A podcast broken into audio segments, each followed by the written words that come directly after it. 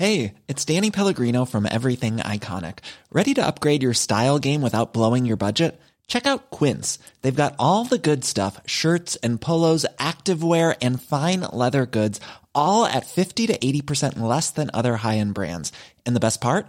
They're all about safe, ethical, and responsible manufacturing. Get that luxury vibe without the luxury price tag. Hit up quince.com slash upgrade for free shipping and 365 day returns on your next order. That's quince.com slash upgrade.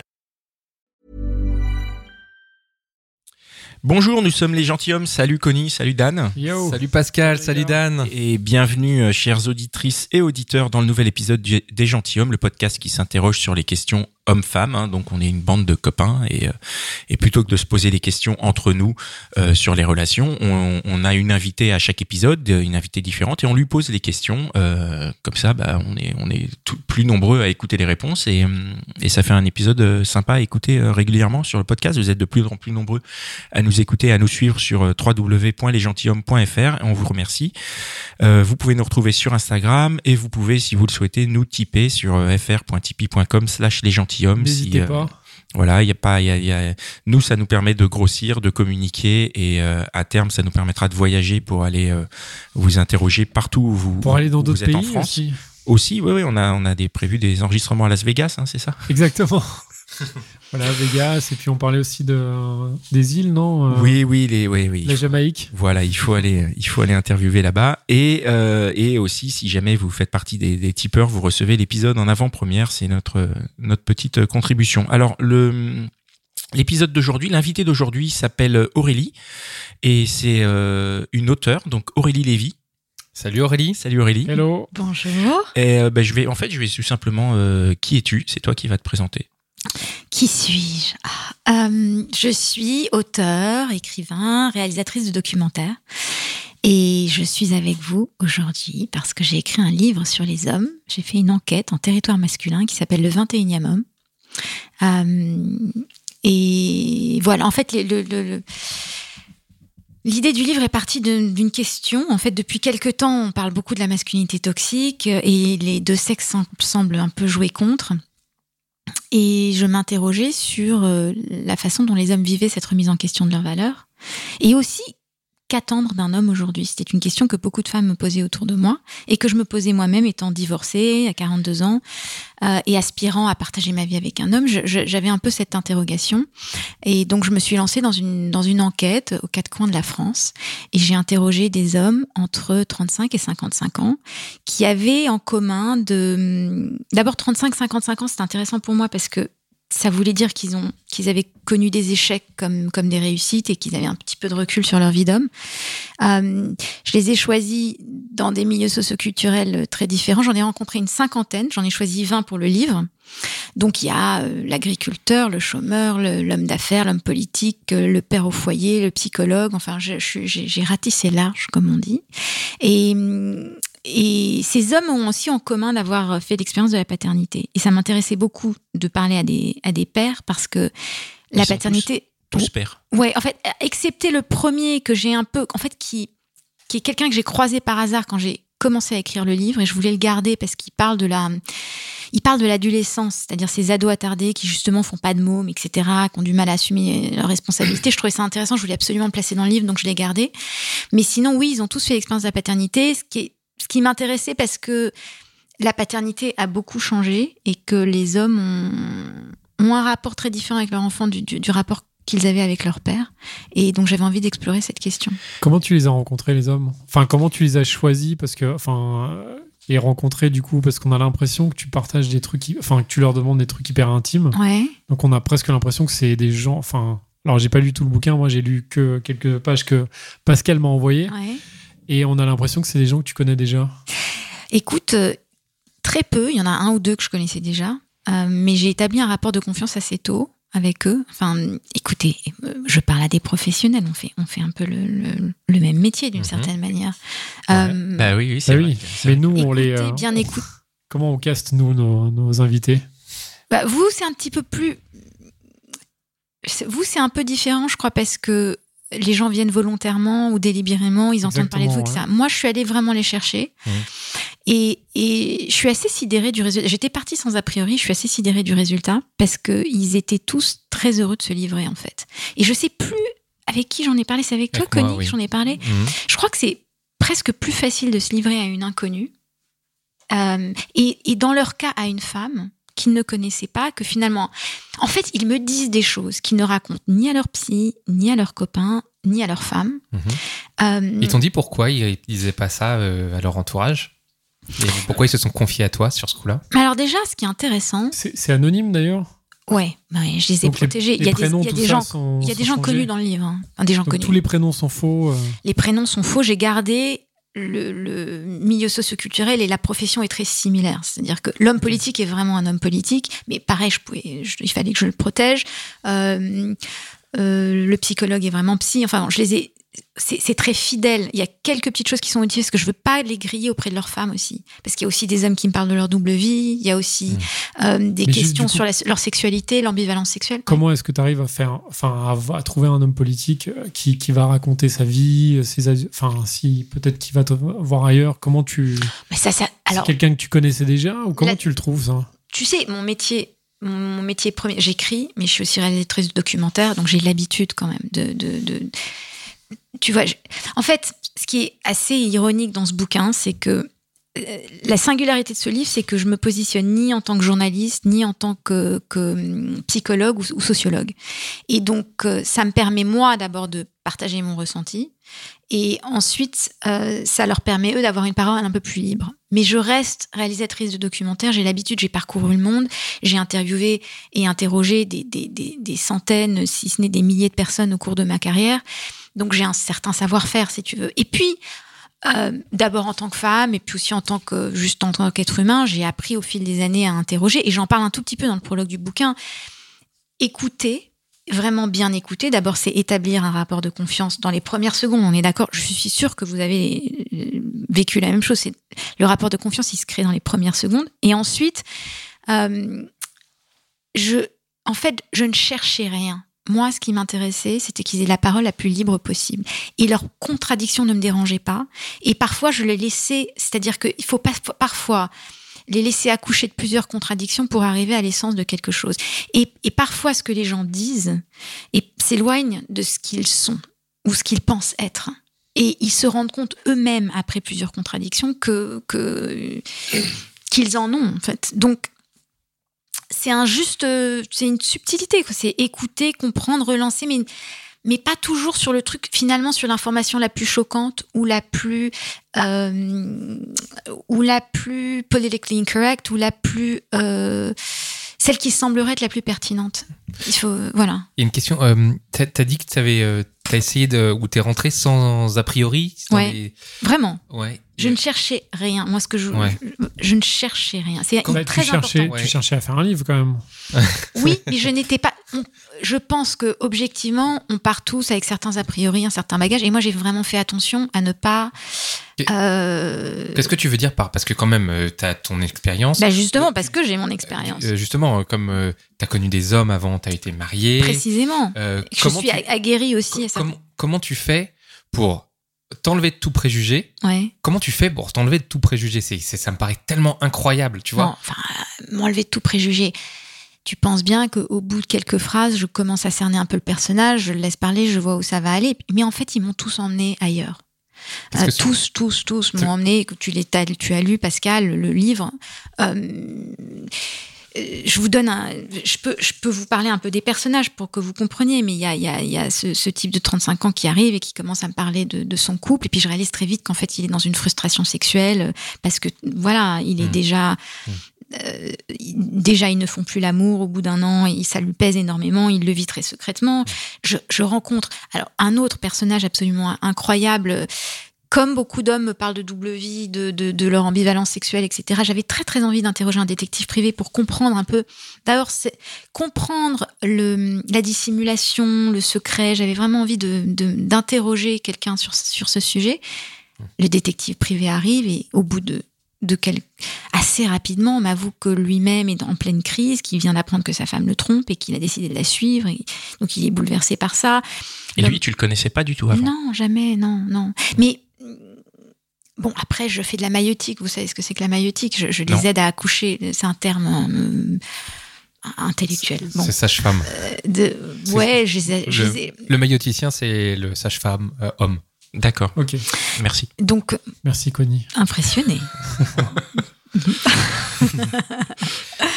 Euh, donc, euh, Il y a un truc qui m'intéresse. ouais, moi, dis-moi, dis-moi, C'est dis-moi. de savoir quel impact ça a pu avoir sur toi. C'est pour ça que je te parlais de cette, cette Ouais. absence de d'a priori. Ouais. Quelque chose que je comprends parce que nous, on essaie de se mettre un petit peu dans ce sens-là, dans, dans cet état d'esprit. Nous, quand on rencontre quelqu'un, on se dit, c'est un être humain avec ses qualités, ses défauts, son point de vue, Ouais. qu'on va respecter, qu'on va écouter. Mais il est évident que quand on lui pose des questions, ça traduit quand même quelque chose de derrière. Mais euh, cette dynamique, je la comprends très bien. Mais du coup, nous, quand on sort d'un épisode avec une invitée, Ouais.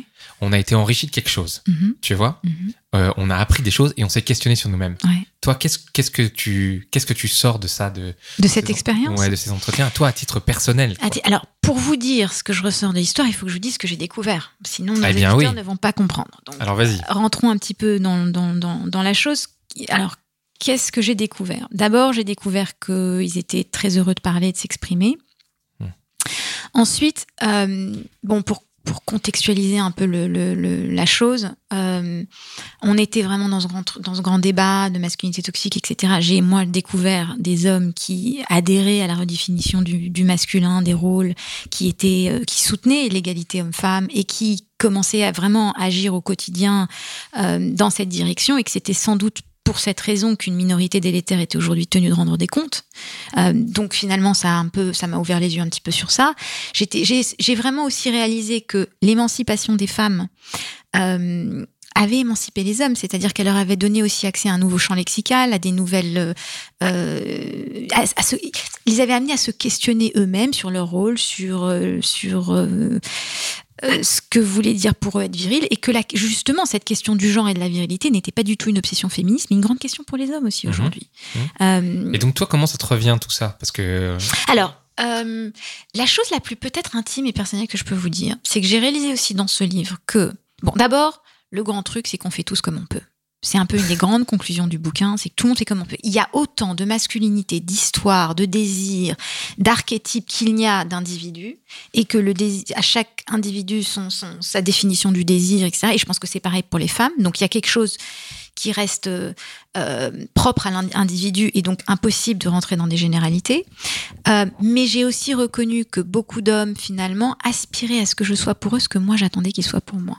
C'est-à-dire, je comprends pas là. Finalement, on aspire tous à. Alors, ça revient beaucoup, cette idée de. Ben, parfois, j'ai eu l'impression qu'ils cherchaient tous une femme à la fois aimante, indépendante, toute puissante, euh, euh, au fait de son propre désir, mais en même temps sécurisante et rassurante.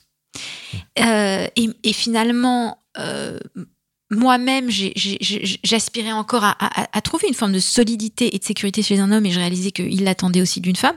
Donc c'était intéressant. Il y a la question de la vulnérabilité aussi. C'est vrai que j'avoue, j'ai été, euh, allez, pas sidérée, mais, mais étonnée, oui, de la fragilité des hommes. Je, ne m'imaginais pas combien ils avaient besoin d'être rassurés, en fait. Et donc c'est vrai que ça, ça m'a, je me suis dit, mais, mais, mais écoute. Euh, ravale tes insécurités, ils sont encore plus insécures que toi. C'est-à-dire qu'une fois qu'on comprend vraiment le besoin que l'homme a d'être rassuré, et surtout les injonctions assez complexes de la société à leur égard, euh, le besoin, de- voilà, la, la pression qu'ils ont à assurer sexuellement, euh, euh, matériellement, au niveau de l'argent, c'est pas si simple en fait. Et ils ont, c'est ça. En fait, c'est comprendre combien ils ont besoin d'être rassurés m'a vraiment. euh, et Moi, du coup, ça, va, ça a un impact sur to- toi et dans ton couple aujourd'hui ou ton couple futur? Parce que je, pardon, je connais pas cette question.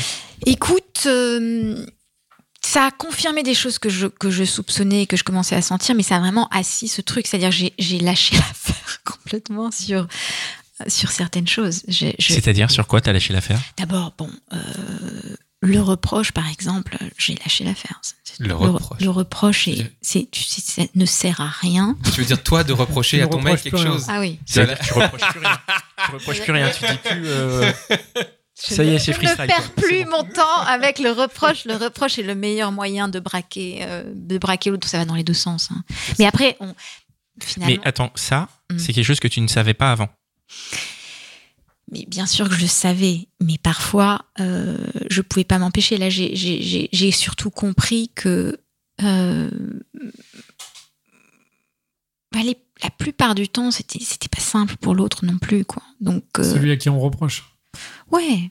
Bien sûr, mais juste une question. Est-ce Ouais. que tu étais célibataire quand tu as fait les entretiens? Euh, ouais, ouais. Je les ai fait sur six mois. Parce qu'il y a quand même une différence, non? Enfin, c'est-à-dire dans le sens où tu vas comprendre ma question, c'est est-ce que. ah, Enfin, moi, j'ai encore une fois, j'ai lu juste euh, un petit bout, mais Mhm. je me dis, est-ce qu'il n'y avait pas, toi, une. euh, Enfin, en tout cas, dans le- déjà dans le prologue, il y a Ouais. cette histoire du 21e homme qui serait éventuellement le bon, c'est ça? Non, ça c'est bon un peu, c'est un- toi? c'est une pirouette de mon éditeur, si tu veux. Oui, oui, mais quand même, ça veut dire que ça. Ah, le implique 21e, que- je joue sur. un- C'est un jeu de mots. C'est l'homme Sur du l'homme- siècle. l'homme du C'est 21e le. siècle et et C'est tout le. C'est. c'est- c'est- Et puis c'est aussi une manière, c'est le futur euh, homme de beaucoup de potentiellement de beaucoup de femmes. C'est aussi l'ex de beaucoup de femmes. C'est le conjoint de. voilà. Mais ça veut dire que dans la. Dans le, le- le- le- en fait, tu as fait tes entretiens quand même dans à chaque fois en te positionnant comme une, enfin comme si c'était d'éventuels partenaires ou non, pas du tout. non. Alors là, c'est l'autre particularité du bouquin, c'est ça qui était absolument fascinant. C'est que on a partagé énormément, mais il y a eu absolument aucune ambivalence entre Il y a nous. pas eu de drague non, du tout. Vraiment, mais pas du, Du tout. tout. Et on a beaucoup abordé le sujet de la sexualité. On en reviendra parce que je sais que nos auditrices vont avoir envie. de- Et auditeurs aussi. Euh, ça, c'est l'autre chose que j'ai découverte parce que j'ai pas fini sur ce que j'ai découvert. Le, le... Cette société hét- hétéropatriarcale nous a quand même rabâché que la, sexualité des femmes était complexe et celle des hommes était simple. Or, je me suis rendu compte dans l'écriture de ce livre que c'est absolument faux. L'écriture de la sexualité des hommes est extrêmement complexe. Euh, euh, il parle beaucoup. On aborde plein de sujets. Il y a un psychologue qui nous parle de ces éjaculations précoces. Il y a des hommes qui se plaignent aussi du, désir impétueux de la femme et de, de devoir y répondre, ce qui n'est pas simple. Il y a aussi les, problèmes de panne, les problèmes de désir. Enfin, c'est vraiment pas simple. Euh, et- et je pense qu'il souffre pas mal de, oui, de, ce malentendu. En fait, de ce cliché qui, sabote un peu leur sexualité. Il y a aussi l'ambivalence sexuelle. Et puis, juste pour finir le dernier sur la sexualité, il y a aussi l'homme qui, qui me dit mais moi mon rapport au monde est extrêmement sexuel. Et ça fait pas de moi un pervers. Je, j'attaque en aucunement les aucunement les femmes ni quoi que ce soit mais ma sexualité il appelle ça sa sexualité le constitue. Et il se sent aujourd'hui un peu euh, voilà Mar- ouais, ouais, je- margin pas marginalisé mais mais pointé du doigt pour quelque chose ça. qui est finalement inhérent à, sa- à, à son à son sexe au sens mâle. Est-ce que toutes ces, euh, toutes ces découvertes, entre guillemets, cette manière de tous ces éclairages différents sur Ouais. tous ces hommes différents, est-ce Ouais. que ça, tu les as remis en perspective avec tes, tes relations précédentes? Est-ce que tu t'es dit- est-ce que tu as sûr, repéré des, des choses? Est-ce que tu t'es dit, euh, ouais, ça des résonnait comment? Bah, déjà le besoin d'amour quoi. Ils, ils ont ils m'ont quand même euh, tous Donc, tu- finalement Tu as compris le besoin d'amour de certains de tes ex, par exemple, ou de, enfin, non? Ouais, mais tu sais, je pense que si j'ai pu aussi avoir ces conversations avec ces hommes, c'est parce que j'ai eu déjà des conversations assez, poussées avec mes ex et que je leur parle encore et que ce dialogue continue et se perpétue. Et en fait, euh, c'est sur d'autres points que ces hommes m'ont remis en question. Euh, Il y a par exemple, une, j'ai une entrevue absolument fascinante avec un directeur de musée qui, bon, accessoirement est un homme battu, donc il parle de la violence et de l'importance aussi de comprendre la violence dans sa subjectivité. J'y reviendrai parce que les femmes ne sont pas seules euh, victimes de la violence. Et d'ailleurs, la violence dans l'enfance revient aussi. C'est une autre chose qui m'a beaucoup surprise dans tous ces témoignages. Euh, Il y a beaucoup, beaucoup d'hommes qui ont été abusés dans leur jeunesse. euh, donc, en fait, la violence, il faut vraiment, faut vraiment la combattre dans l'enfance. C'est, mais donc, je, digresse un peu. Ce directeur de musée me dit, mais il m'a sorti deux trois trucs qui m'ont interpellée parce que je me suis retrouvée. La première, c'est que les femmes, euh, bah, elles accusent toujours les hommes de pas vouloir parler de leurs sentiments, etc. Mais elles prennent aussi beaucoup la parole et elles écoutent pas forcément. Euh, et, Et puis elle sont- parle pas forcément. Dans ce que tu dis, il y a aussi des femmes qui refusent de parler. Euh, je pense à celle, je crois, du détective privé qui refuse. euh, Absolument. refuse le dialogue. Toutes les femmes n'ont pas une facilité à, à- à dévoiler leurs ressentis, à y trouver les mots, à verbaliser certaines choses. Euh, et alors, il parle aussi de, de- des histoires de, de fidélité, d'infidélité. Il y a ce grand cliché. Les, les, les, les- je sais plus ce qu'il me dit. J'ai- deux trois phrases euh, euh, dans le bouquin où il dit, euh, les- les- c'est ce truisme que, que, que euh, la fidélité, c'est bon, ça, ça plaît aux femmes quand ça, pour elles, mais elles, Quand ça elles, les quand, arrange, elles- quand ça les arrange, oui. D'ailleurs, c'est très intéressant, mais beaucoup d'hommes parlent beaucoup des infidélités de leurs femmes et en souffrent énormément. Le détective privé me disait qu'en 10 ans de métier, il trouve que il y a de plus en plus de femmes qui sont celles qui trompent et qui ont des doubles vies, etc. Et, et- et avec les, les- les- hommes qui restent à la maison et qui font le bon père. Enfin, ça Après, le- d'autres exemples existent aussi quand même beaucoup. mais Enfin- évidemment, et puis attention, hein, euh, euh, je, je dis pas, on ne vit pas dans le monde des bisounours, il y a encore énormément de travail à faire, il y a encore beaucoup trop d'hommes qui, qui ne payent pas leur pension alimentaire, etc. On, ce livre n'est pas du tout la défense des hommes. Il leur donne simplement la, pa- la parole d'une façon extrêmement singulière et ces hommes la prennent d'une façon inédite. Euh, donc c'est ça la particularité. Je pense que ça intéressera beaucoup d'hommes comme de femmes. euh, voilà. Justement, d'ailleurs, c'est un livre qui est pour les deux. Enfin, Ah, vraiment? aux deux. Ouais, bien sûr. Qui, et, et qui, j'espère, apaisera un petit peu et, et, et, et touchera aussi. C'est très émouvant parce que même ces hommes sont loin d'être parfaits, ils reconnaissent certaines choses, mais ça nous permet d'aller un tout petit peu plus loin dans le, dans le, dans la compréhension de, de, de, de certaines de leurs attitudes et de leurs, euh, euh, je sais pas comment dire, de, de, de leurs problématiques. Quoi. Tu- Vas-y, Pascal. Vas-y, Pascal. Ah, c'est t'as vu C'est- Non, non, mais je bon, Ah, bah alors, euh, je- non, je. Parce que Euh, ne, parlait- pensez pas que je ne vais pas retourner les questions contre vous. Là, je suis très très curieuse. Bah, L'épisode est fini là. C'est déjà fini. Voilà, merci beaucoup. Merci. euh, Merci aux tipeurs. Top. Alors la question, la question de la cohabitation alors se pose. Ouais. Je- Vas-y si tu Ouais, veux. Vas-y, je vais plutôt vas-y. y aller et on y revient après parce que moi du coup je voulais demander puisque tu en interrogeant tous ces hommes Ouais. t'as jamais eu envie d'avoir aussi le coup de sonnette de leurs femmes de savoir un peu ce qu'elles en disaient ce qu'elles- Bah, évidemment, je, d'ailleurs, dans le prologue du, du livre, je dis attention à tous ceux qui vont lire de ce, ce livre. Il y a la- la- on peut tout de suite se dire, ok, c'est bien gentil tout ça, mais j'aimerais bien entendre la version de la femme. Or, mais c'était pas le- l'objectif de ce livre. C'était vraiment de laisser raconter. l'objectif d'un prochain livre. Peut-être, euh, j'ai deux, trois sujets là qui, qui, qui, qui m'intéressent. Évidemment Mm. que, que ce sera intéressant d'avoir le, le, le contre-champ. Mais Ou d'un livre des gentilshommes. Ah, en fait, vous m'avez fait venir pour que j'écrive un livre sur vous. C'est ça, en fait. Oula. Non, On pour copie ton concept. Euh, on parlait de oui la cohabitation. Ouais, alors, Euh, grand sujet. Ouais, grand sujet, la Ouais. cohabitation homme-femme. Donc du coup, tu, tu, comment toi tu l'as, t'as abordé ce sujet-là et comment il a résonné euh, pour, Ouais. pour toi avec dans ta vie et avec tes expériences? Alors, euh, bah, la cohabitation, elle est un peu, elle a été, elle était un peu malmenée aussi avant le confinement. Et moi, j'ai la sensation, mais j'ai vu que vous aviez interviewé pas mal de gens pendant le confinement. Et donc, je suis curieuse d'avoir votre feedback là-dessus aussi. Moi, j'ai l'impression que la cohabitation va revenir un petit peu à, à- elle va revenir à la mode. Euh, je, je, je, j'ai, j'ai la sensation que j'ai trouvé qu'il y avait, il ressortait de ces témoignages qui est quand même une grande solitude chez les hommes comme chez les femmes, qui est symptomatique de l'isolement dans la société moderne en général. Euh, et puis, bon, ces hommes parlent énormément du couple, donc c'est c'est intéressant parce que c'est la vision du couple des hommes, etc. Alors, il y en a qui sont très très heureux en couple, qui se sentent euh, vraiment ancrés, ça les rassure, c'est un, c'est un, c'est un pilier pour eux et ils en tirent énormément de satisfaction, notamment quand ils arrivent, quand ils discutent bien avec leurs femmes. Euh, parce qu'il y a l'homme pipelette, hein, qui, une fois qu'il est bien avec sa femme, ça, ça, ça discute, ça s'y discute pas mal. Il y a celui qui est totalement traumatisé par une expérience douloureuse euh, et qui a des enfants parce que comme ils ont tous fait l'expérience de la paternité, il y a aussi cette question des couples, des familles recomposées, etc. Donc ils veulent, qui cherchent à tout prix une femme et qui sont pas du tout, qui veulent plus revivre sous le même toit. C'est, il y a un peu de tout en fait. Euh, et puis il y a ceux qui ont plein d'a priori et qui j'ai parlé pendant le confinement parce que j'ai continué, j'ai- continué des conversations avec eux pendant le confinement pour moi, parce que j'étais curieuse de savoir comment ils évolueraient. Et le, le psy que j'ai interviewé dans le livre, qui est un très très beau témoignage, qui nous parle de, de, de la communication dans le couple, justement, parce que on apprend vraiment aussi en, en- en les écoutant comment communiquer dans le couple, parce qu'on on est persuadé de savoir, mais finalement, ils nous donnent aussi des. C'est là, où je- outils. c'est là où je voulais en venir. C'est là où tu veux Le en venir. dialogue et la communication. Dans le Voilà. Et savoir dire qui on est au moment où c'est important pour nous, qui est une autre chose qu'un qu'un qu'un des, qu'un des témoignants. euh, on dit témoignant, ouais. Un des, un des interviewés me, me raconte, Mhm. ce qui est très juste. Mhm. C'est pas si simple finalement, ni pour l'homme ni pour la femme. Ouais. Et, et du coup, toi, euh, par rapport à ton, tes, ex- tes expériences Ouais. personnelles, j'ai l'impression de ce que tu dis, tu parlais avec tes ex, etc. Ouais. Pour Mais toi, pas forcément si bien que ça. en fait. alors, ok. Parce que c'est une chose de de parler, d'intellectualiser, mais finalement, j'ai découvert aussi dans ce livre que j'étais pas si à l'aise, euh, que j'étais En fait, euh, l'éloquence c'est une chose, mais savoir parler de euh, vraiment dans l'intimité, on est. J'ai réalisé que c'est finalement moi qui avais peut-être un problème avec l'intimité, et c'était moi qui avais un problème avec l'engagement, pas les hommes avec qui j'étais.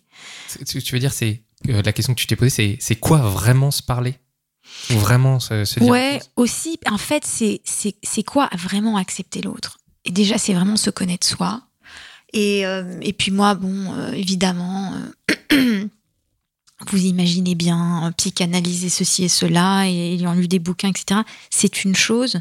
Mais savoir s'ouvrir à l'autre dans l'intimité, hein, au moment justement où c'est important pour soi, où ça veut vraiment dire quelque chose, et pas quand la garde est baissée, pas au moment où on est en toute possession de, de, de, son oralité, j'ai envie de dire, sans rentrer dans des choses un peu sexuelles.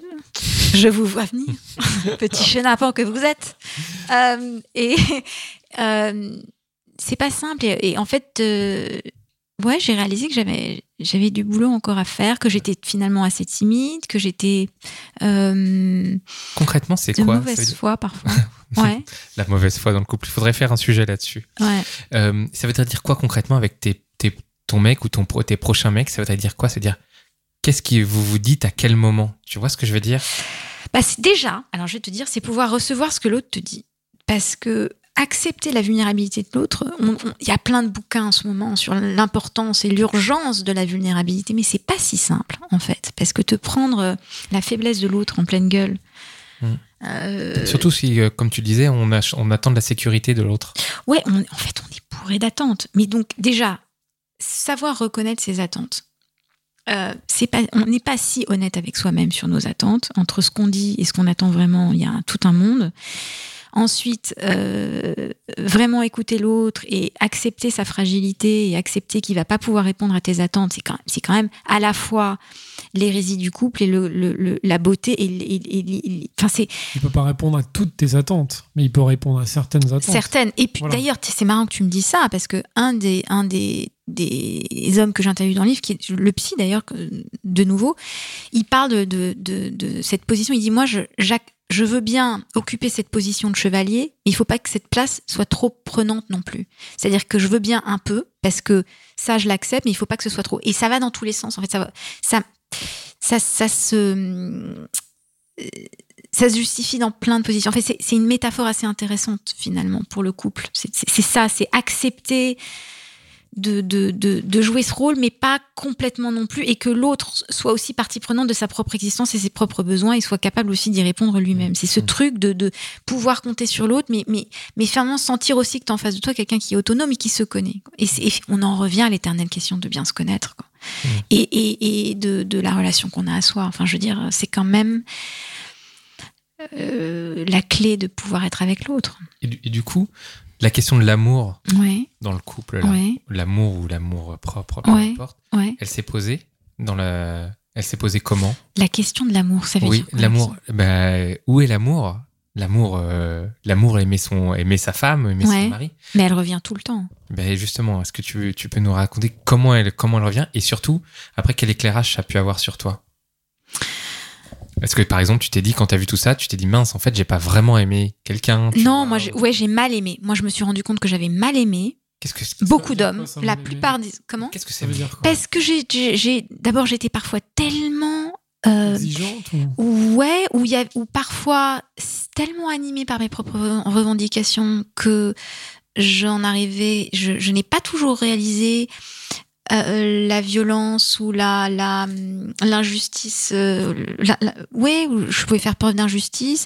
J'étais persuadée d'être très à l'écoute, mais en fait, Tu l'étais pas tant que ça pas tant que Tu t'en es rendu compte, ouais. Ouais, je m'en suis rendu compte en les écoutant vraiment. Et puis c'était génial parce que comme il y avait justement pas d'enjeu affectif ou romantique ou sexuel avec tous ces hommes, Mhm. j'ai pu vraiment écouter. C'est le, le rapport de séduction aurait tout foutu en l'air. Et c'est d'autant plus surprenant que j'ai tendance à avoir un rapport quand de on séduction. est dans la séduction, on... Bah, on écoute, non? Non, Toi, tu trouves pas qu'on écoute t'écoutes, mais avec un avec un but parce que t'écoutes pour être aimé. Avec un filtre. T'écoutes pas pour le simple. euh, T'écoutes quand que même avec la que la finalité. personne raconte, quoi. Ouais, ouais. Ouais, parce que t'as, be- il y a, il y a- il y a quelque chose, il y a une faille narcissique qui est quand même réveillée dans la, qui, qui, qui, qui quand même, euh, euh, qui pulse dans, ce- dans, dans, dans, dans, dans la séduction. Euh, et donc j'ai réalisé que j'avais, j'avais mal aimé, que j'avais été aimée Ah oui. aussi, et je m'en étais pas rendu compte.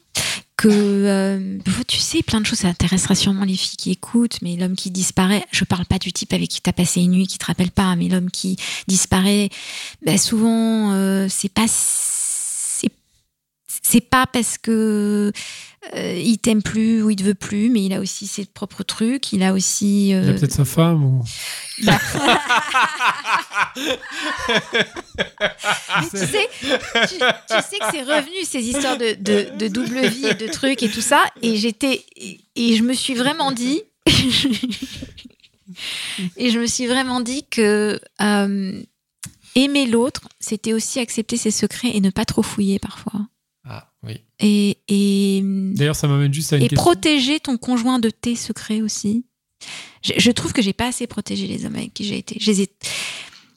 Euh, ouais, je les ai, trop, je les ai pas Il protégés. faut savoir respecter le jardin. Pardon, vas-y. Non, Ouais, ouais, ça. Tu penses qu'on peut, enfin que en tant qu'homme ou femme, on peut aimer deux personnes? Ouais. Parce que juste, Ah, euh, J'en suis persuadée. t'en es persuadé, ouais. Ouais. Ok. De la même manière?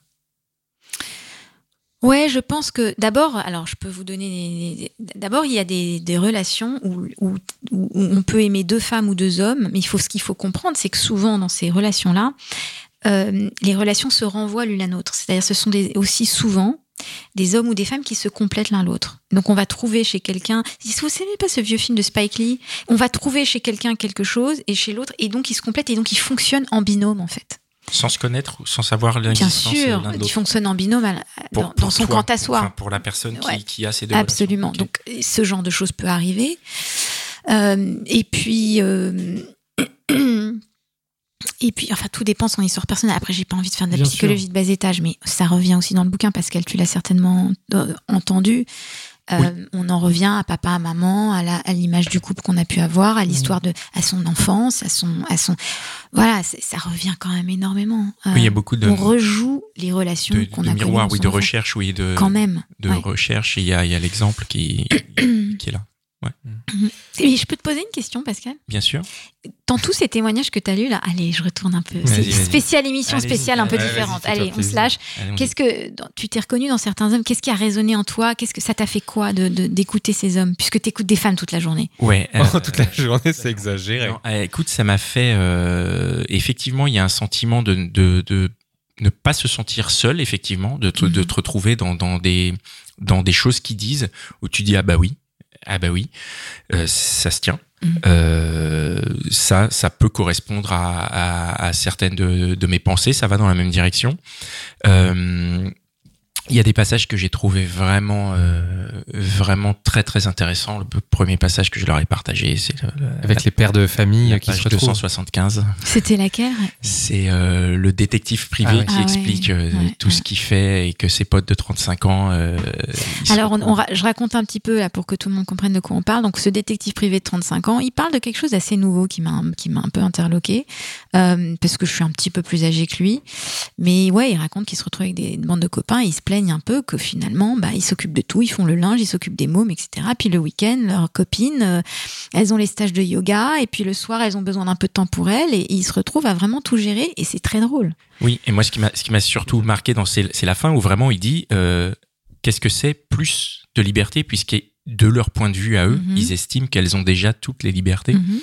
Et, et je trouve ça intéressant parce que justement, on on n'imagine pas forcément qu'il y a ce questionnement. Mhm. Mais après, c'est aussi euh, moi ce qui m'a vachement touché dans ce bouquin, c'est qu'il y a il y a ce côté, enfin, ce que disent certains hommes correspond à ce que nous on fait. C'est-à-dire que nous, on a une démarche qui est unique. Personne ne, ne, ne- ne fait ce qu'on fait. On, on se pose derrière un micro et on, on, on se questionne.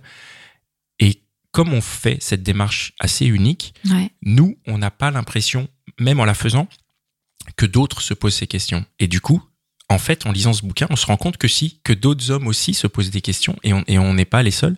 Et j'ai trouvé ça assez euh, assez intéressant à ce Mhm. niveau-là et, euh, et assez unique. Enfin, moi, j'ai dévoré ton livre. hein. Je l'ai trouvé vraiment. euh, Ah, vraiment merci. Ça me fait a- plaisir que tu me dises ça parce que, parce que je pense qu'au fond, ce que vraiment mon, mon objectif après avoir interviewé tous ces hommes, c'était d'abord ça, c'était de rassurer les hommes pour qu'ils ils entendent d'autres hommes euh, finalement se disent ah c'est vrai, c'est intéressant, etc.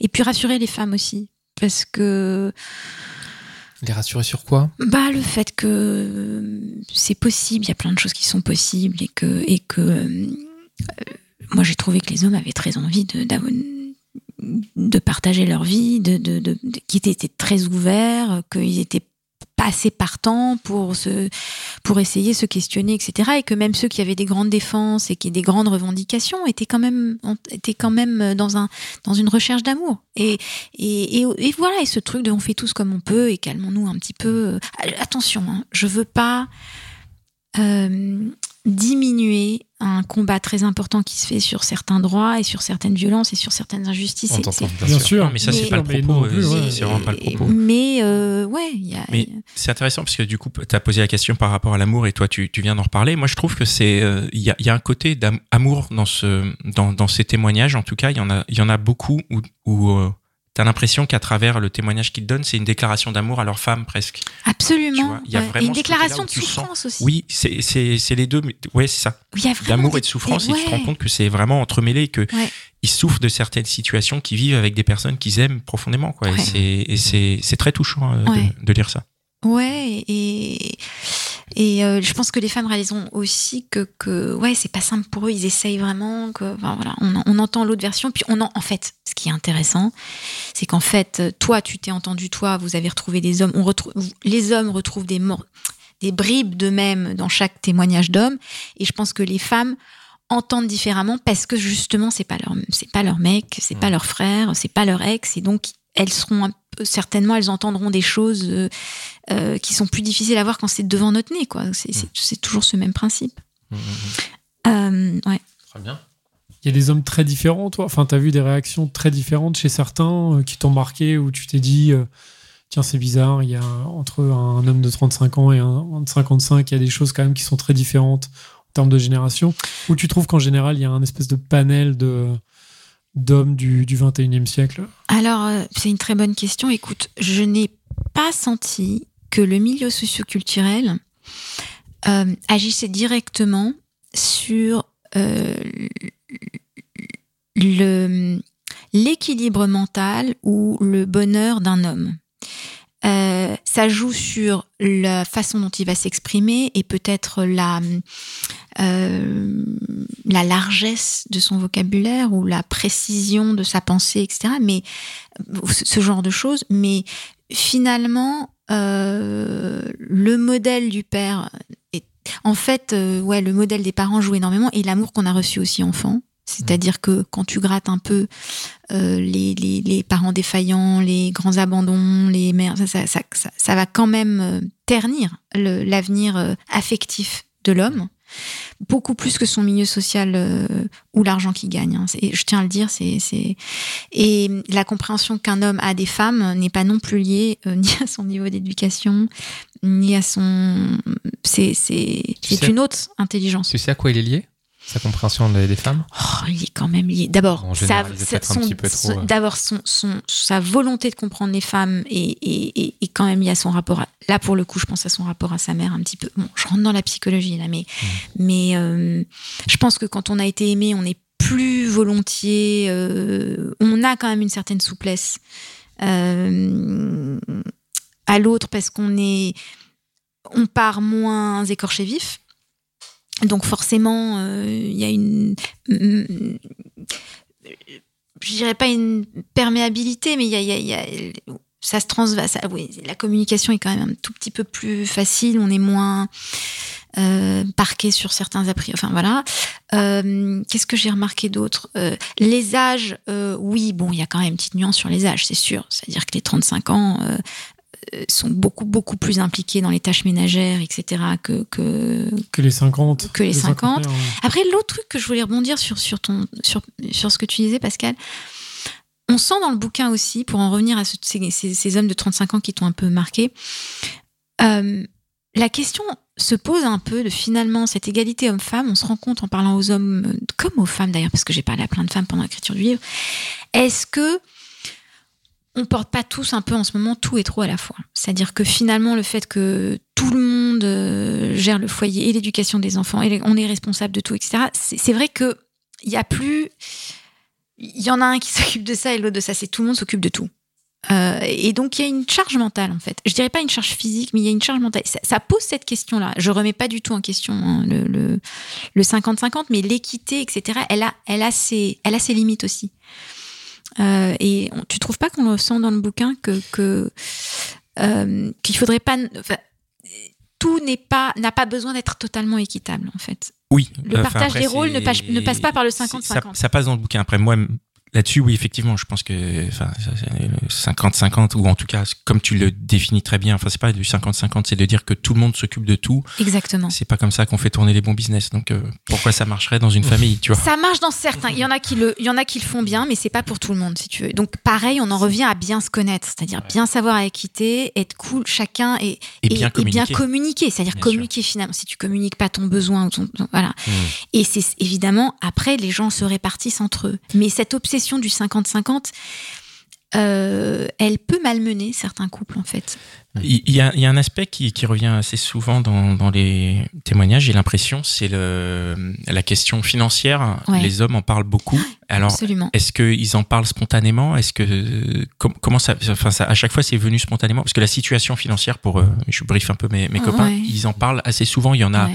il y en a un que ça fait partie de sa peur, son déclassement social, de plus avoir d'amis, de se retrouver un peu, un peu démuni financièrement. Je crois qu'il y en a deux ou trois qui disent que vraiment l'argent, ça les travaille. C'est quelque chose Ouais. Ils maintiennent leur situation parce Ouais. que ils, ont l'impression. Il y en a un, ça a joué sur son Sur le fait de ne pas avoir de deuxième enfant. Parce Ouais. qu'il dit qu'il peut pas avoir de deuxième parce qu'il estime euh, qu'il a pas les moyens. Et moi, ça m'a vachement touché parce que moi, je, je, je, je suis euh, dans une situation financière qui est pas du tout glorieuse. Ça m'a pas empêché d'en faire plusieurs et je me suis vraiment pas posé la question. Et je me suis dit, bah, c'est marrant, il y en a qui se posent la question, qui se disent, bah, il faut de l'argent pour, euh, Mhm. Pour euh, donner un bon cadre à ses enfants. Bah, on en revient à l'image de la réussite, c'est-à-dire, bon, d'abord, on va pas se leurrer, on est dans un système où pendant très très longtemps l'homme était pourvoyeur et donc défini par ce rôle-là, et l'argent avait, avait été un moyen aussi de dire euh, il a bien fait son job ou il est un homme, quoi. Et donc l'argent avait une grande valeur, c'est en train de, de, changer, les choses ont bougé. Il y a plusieurs éléments hein, dans ce que je dans, dans, dans ma réponse. Donc il y a, y a ça. Euh, il y a aussi le fait que euh, en fait, euh, c'est abordé aussi dans le livre par certains hommes qui ont divorcé. Le, en fait, le divorce dans les classes moyennes, c'est-à-dire qu'en fait, il faut être très riche pour bien divorcer et que finalement, il y a un grand déclassement qui est en train de se faire et une pré- on s'imaginait pas que ces familles recomposées, ces divorces, etc., finalement coûtent une fortune et placent les gens dans des situations assez fragiles, en fait. Euh, parce que, il faut bien le dire, le couple pendant longtemps euh, prémunissait de certaines choses, euh, avoir partagé un toit, les retraites, les choses comme ça.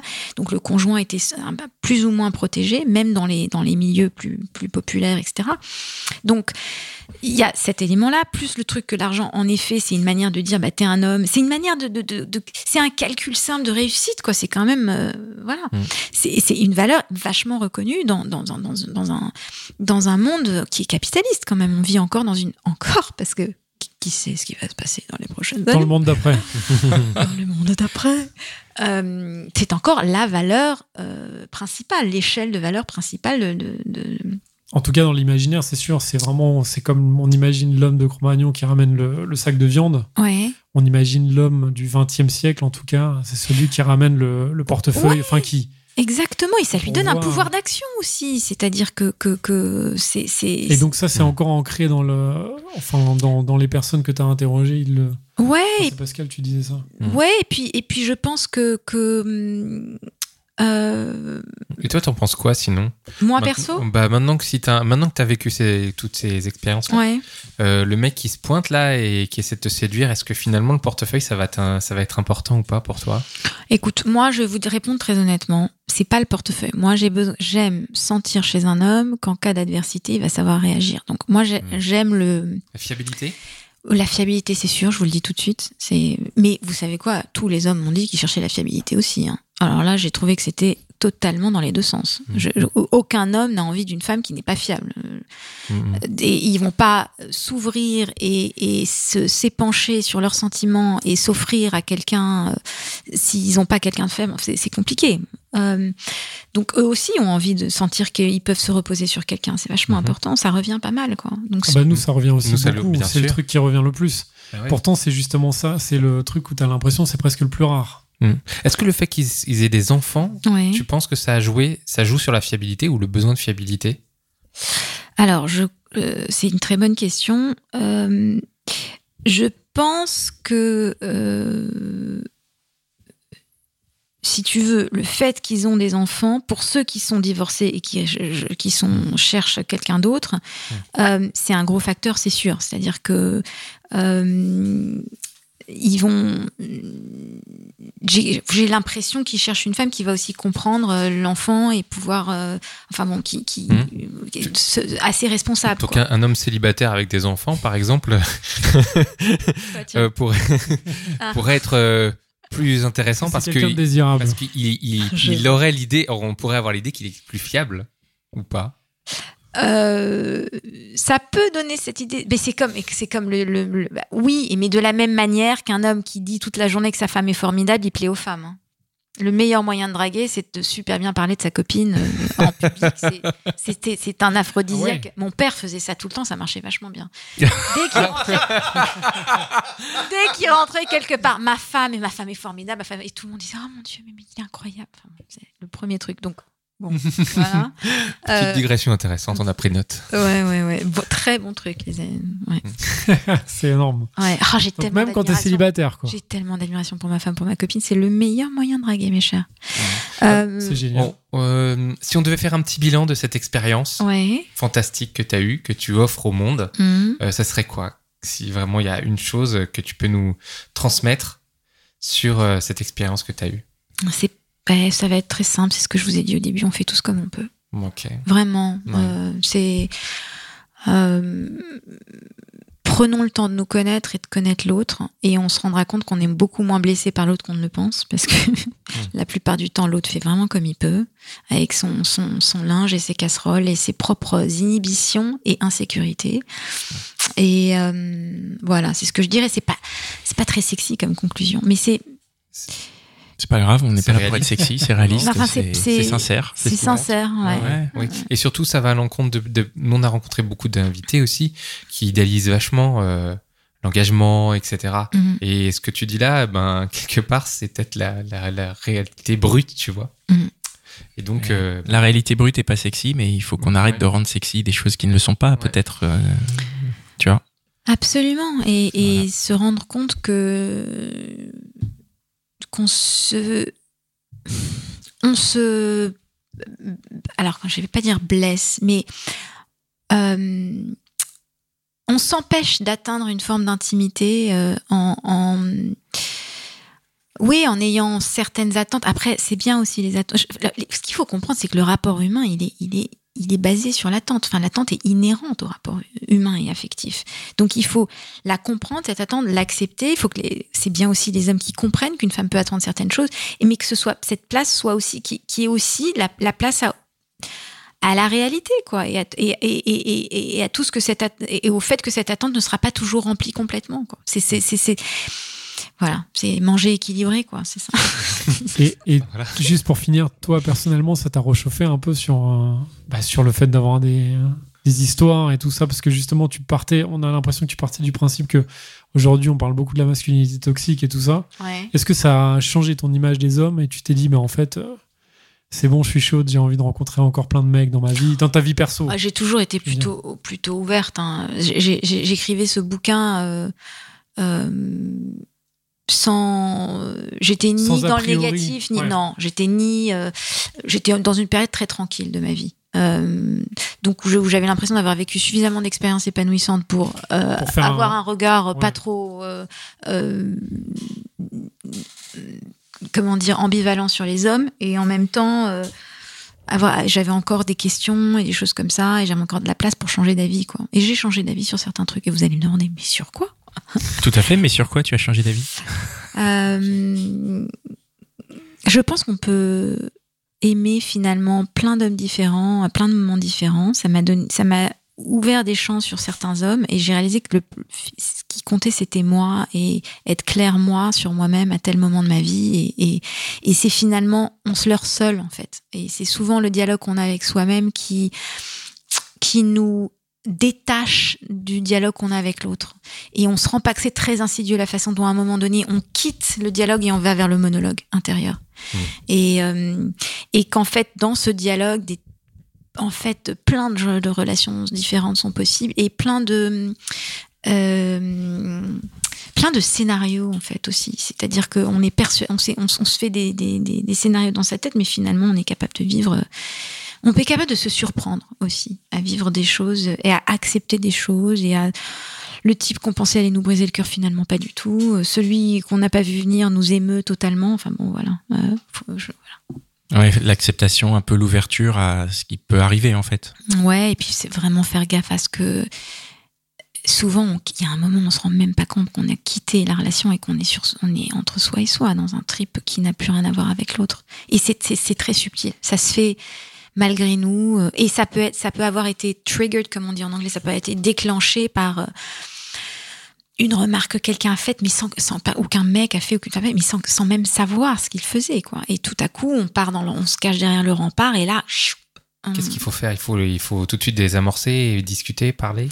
Ouais, après, il y a des relations où c'est plus ou moins simple. C'est-à-dire qu'on rencontre aussi au cours de notre vie des gens avec qui il est plus ou moins facile. D'abord, il y a des moments où on est plus ou moins détendu, et des hommes avec qui, ou des femmes avec qui il est plus ou moins facile de communiquer. Et puis, il y a aussi, attention, hein, il y a des choses que je ne m'explique toujours pas.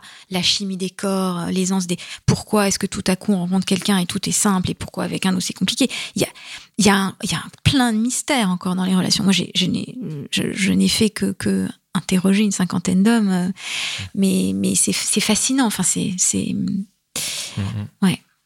Très bien, merci beaucoup. On a. Merci à beaucoup, vous, ça m'a fait plaisir. Ben merci, ouais, merci, ça nous a J'ai fait une très toute plaisir. petite commande, Euh, vraiment une seconde. Ouais. On a reçu beaucoup de, de, de, de filles, et surtout entre euh, 20 et 35 ans, Ouais, qui se posaient beaucoup de questions sur les mecs qui avaient à peu près le même âge, c'est-à-dire sans enfants et tout. ouais. Euh, ça serait chouette de l'interviewer ces mecs-là pour toutes les invités qu'on a eues. Comme ça, elles pourraient avoir des réponses. De, mecs plus jeunes Oui. On me l'a demandé, mon éditeur me l'a demandé. Ah. Je, je réfléchis à la question. D'accord. Je, je.